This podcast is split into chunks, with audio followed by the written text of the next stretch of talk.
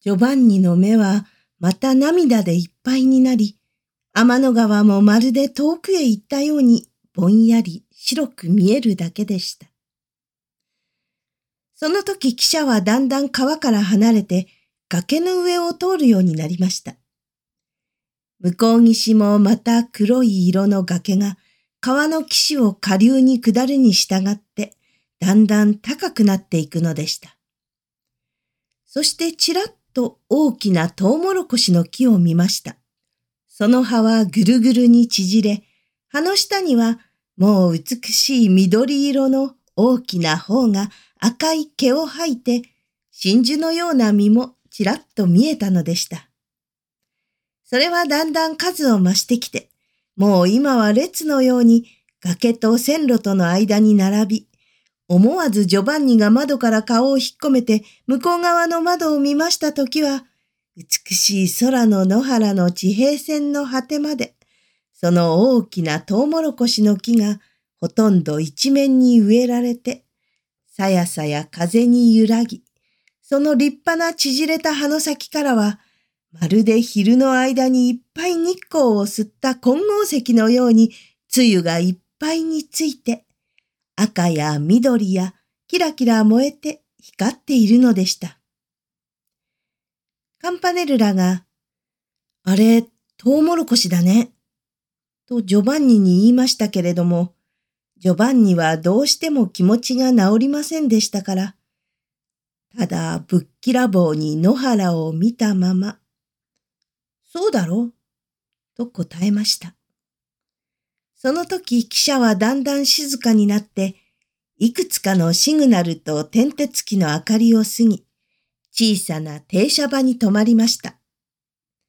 その正面の青白い時計は、かっきり第二次を示し、風もなくなり、汽車も動かず、静かな静かな野原の中に、その振り子は、カチッカチッと正しく時を刻んでいくのでした。そして全くその振り子の音の絶え間を遠くの遠くの野原の果てからかすかなかすかな旋律が糸のように流れてくるのでした。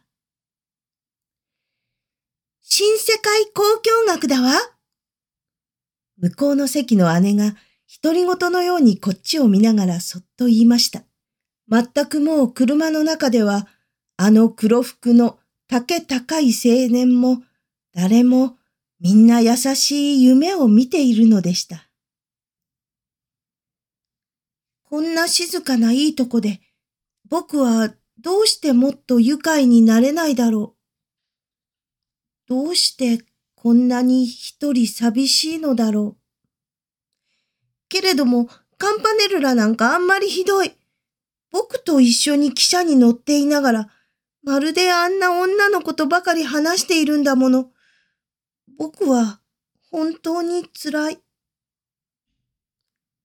ジョバンニはまた手で顔を半分隠すようにして、向こうの窓の外を見つめていました。透き通ったガラスのような笛が鳴って、汽車は静かに動き出し、カンパネルラも寂しそうに星巡りの口笛を吹きました。ええー、もうこの辺はひどい高原ですから。後ろの方で誰か年寄りらしい人の今目が覚めたという風でハキハキ話している声がしました。トウモロコシだって棒で二尺も穴を開けておいて、そこへ巻かないと生えないんです。そうですか。皮まではよほどありましょうかね。ええー、皮までは二千弱から六千弱あります。もうまるでひどい峡谷になっているんです。そうそう、ここはコロラドの高原じゃなかったろうか。ジョバンニは思わずそう思いました。あの姉は弟を自分の胸に寄りかからせて眠らせながら、黒い瞳をうっとりと遠くへ投げて、何を見るでもなしに考え込んでいるのでしたし、カンパネルラはまだ寂しそうに一人口笛を吹き、男の子はまるで絹で包んだリンゴのような顔色をして、ジョバンニの見る方を見ているのでした。突然、トウモロコシがなくなって、大きな黒い野原がいっぱいに開けました。新世界交響楽はいよいよはっきり地平線の果てから湧き、その真っ黒な野原の中を一人のインディアンが白い鳥の羽を頭につけ、たくさんの石を腕と胸に飾り、小さな弓に矢をつがえて一目散に汽車を追ってくるのでした。あら、インディアンですよインディアンですよお姉様ご覧なさい黒服の青年も目を覚ましました。ジョバンニもカンパネルラも立ち上がりました。走ってくるわあら、走ってくるわ追いかけているんでしょ？いいえ、汽車を追っているんじゃないんですよ。漁をするか、踊るかしているんですよ。青年は今どこにいるか忘れたというふうにポケットに手を入れて立ちながら言いました。全くインディアンは半分踊っているようでした。第一かけるにしても足の踏みようがもっと経済も取れ本気にもなれそうでした。にわかにくっきり白いその羽は前の方へ倒れるようになり、インディアンはピタッと立ち止まって素早く弓を空に引きました。そこから一羽の鶴がふらふらっと落ちてきて、また走り出したインディアンの大きく広げた両手に落ち込みました。インディアンは嬉しそうに立って笑いました。そしてその鶴を持ってこっちを見ている影も、もうどんどん小さく遠くなり、電信柱の外紙がキラキラっと続いて二つばかり光って、またトウモロコシの林になってしまいました。こっち側の窓を見ますと、汽車は本当に高い高い崖の上を走っていて、その谷の底には川がやっぱり幅広く明るく流れていたのです。ええもうこの辺から下りです。なんせ今度はいっぺんにあの水面まで降りていくんですから、容易じゃありません。この傾斜があるもんですから、汽車は決して向こうからこっちへは来ないんです。そら、もうだんだん早くなったでしょ？う。さっきの老人らしい声が言いました。どんどんどんどん汽車は降りていきました。崖の端に鉄道がかかるときは、川が明るく下に覗けたのです。ジョバンニはだんだん心持ちが明るくなってきました。汽車が小さな小屋の前を通って、その前にしょんぼり一人の子供が立ってこっちを見ている時などは、思わずほーっと叫びました。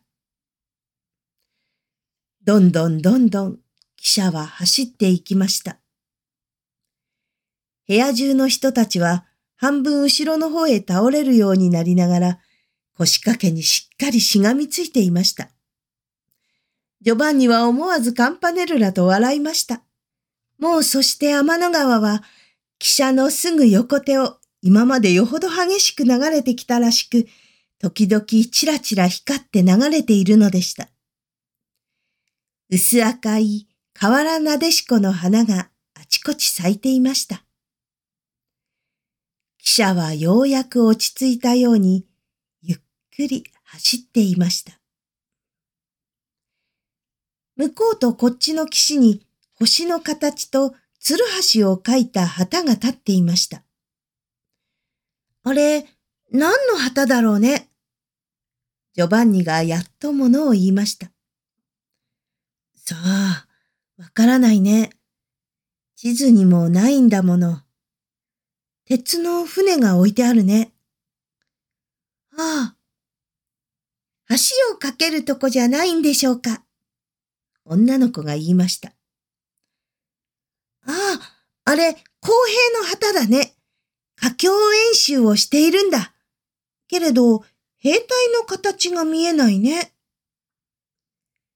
その時、向こう岸近くの少し下流の方で、見えない天の川の水がギラッと光って、柱のように高く跳ね上がり、どーっ激しい音がしました。葉っぱだよ葉っぱだよカンパネルラは小躍りしました。その柱のようになった水は見えなくなり、大きな鮭やマスがキラキラっと白く腹を光らせて、空中に放り出されて、丸い輪を描いて、また水に落ちました。ジョバンニはもう跳ね上がりたいくらい気持ちが軽くなって言いました。空の公平大隊だ。どうだ、マスなんかがまるでこんなになって跳ね上げられたね。僕、こんな愉快な旅はしたことない。いいね。あのマスなら、近くで見たらこれくらいあるね。たくさん魚いるんだな、この水の中に。小さなお魚もいるんでしょうか？女の子が話に釣り込まれて言いました。いるんでしょう。大きなのがいるんだから小さいのもいるんでしょう。けれど、遠くだから今小さいの見えなかったね。ジョバンニはもうすっかり機嫌が治って面白そうに笑って女の子に答えました。あれきっと双子のお星様のお宮だよ。男の子がいきなり窓の外を指して叫びました。右手の低い丘の上に小さな水晶ででもこさえたような二つのお宮が並んで立っていました。双子のお星様のお宮って何だい？私、前に何遍もおっかさんから聞いたわ。ちゃんと小さな水晶のお宮で二つ並んでいるから、きっとそうだわ。話してごらん、双子のお星様が何をしたっての？僕も知ってらい。双子のお星様が野原へ遊びに出て、カラスと喧嘩したんだろ？そうじゃないわよ。あのね、天の川の岸にね、おっかさんお話なすったわ。それから、ほうき星がギーギーフー、ギーギーフーって言ってきたね。嫌だわ、たーちゃん。そうじゃないわよ。それは別の方だわ。すると、あそこに今笛を吹いているんだろうか。今、海へ行ってら。行けないわよ。もう海から上がっていらっしゃったのよ。そうそう、僕知ってら。僕お話ししよう。川の向こう岸がにわかに赤くなりました。柳の木や何かも真っ黒に透かし出され、見えない天の川の波も時々ちらちら針のように赤く光りました。全く向こう岸の野原に大きな真っ赤な火が燃やされ、その黒い煙は高く気境色の冷たそうな天をも焦がしそうでした。ルビーよりも赤く透き通り、リチウムよりも美しく酔ったようになって、その火は燃えているのでした。あれは何の火だろう？あんな赤く光る火は何を燃やせばできるんだろう？ジョバンニが言いました。サソリの日だな。カンパネルラがまた地図と首っ引きして答えました。あら、サソリの日のことなら、私知ってるわ。サソリの日って何だい？ジョバンニが聞きました。サソリが焼けて死んだのよ。その日が今でも燃えてるって、私何遍もお父さんから聞いたわ。サソリって虫だろ？ええ、サソリは虫よ。だけど、いい虫だわ。サソリ、いい虫じゃないよ。僕博物館でアルコールにつけてあるの見た。鬼こんな鍵があって、それで刺されると死ぬって先生が言ってたよ。そうよ。だけど、いい虫だわ。お父さんこう言ったのよ。昔のバルドラの野原に一匹のサソリがいて、小さな虫やなんか殺して食べて生きていたんですって。すると、ある日イタチに見つかって食べられそうになったんですって。サソリは一生懸命逃げて逃げたけど、とうとうイタチに抑えられそうになったわ。その時、いきなり前に井戸があって、その中に落ちてしまったわ。もうどうしても上がられないで、サソリは溺れ始めたのよ。その時、サソリはこう言ってお祈りしたというの。私は今までいくつのものの命を取ったかわからない。そしてその私が今度イタチに取られようとした時は、あんなに一生懸命逃げた。それでも、とうとうこんなになってしまった。ああ、何にも当てにならない。どうして私は私の体を黙ってイタチにくれてやらなかったろう。そしたらイタチも一日生き延びたろうに。どうか神様、私の心をご覧ください。こんなに虚しく命を捨てず、どうかこの次には、誠のみんなの幸いのために、私の体をお使いください。って言ったというの。そしたらいつかサソリは自分の体が真っ赤な美しい火になって燃えて、夜の闇を照らしているのを見たって。今でも燃えてるって、お父さんおっしゃったわ。本当にあの日、それだわ。そうだ、見たまえ。そこらの三角標は、ちょうどサソリの形に並んでいるよ。ジョバンニは全くその大きな火の向こうに、三つの三角標がちょうどサソリの腕のように、こっちに五つの三角標がサソリの尾や鍵のように並んでいるのを見ました。そして、本当にその真っ赤な美しいサソリの火は、音なく、明るく、明るく燃えたのです。その日がだんだん後ろの方になるにつれて、みんなは何とも言えず、賑やかな様々の額の音や草花の匂いのようなもの、口笛や人々のざわざわ言う声やらを聞きました。それはもうじき近くに町か何かがあって、そこにお祭りでもあるというような気がするのでした。ケンタウル、つゆを降らせいきなり今まで眠っていたジョバンニの隣の男の子が向こうの窓を見ながら叫んでいました。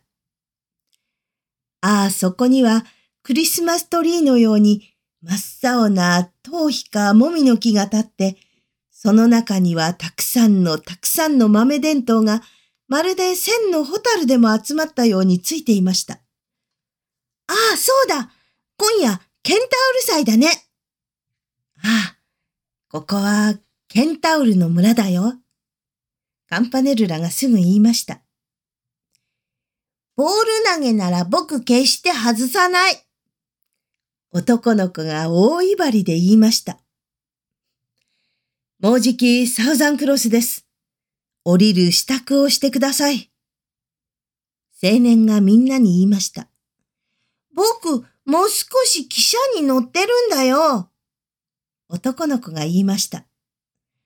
カンパネルラの隣の女の子は、そわそわ立って支度を始めましたけれども、やっぱりジョバンニたちと別れたくないような様子でした。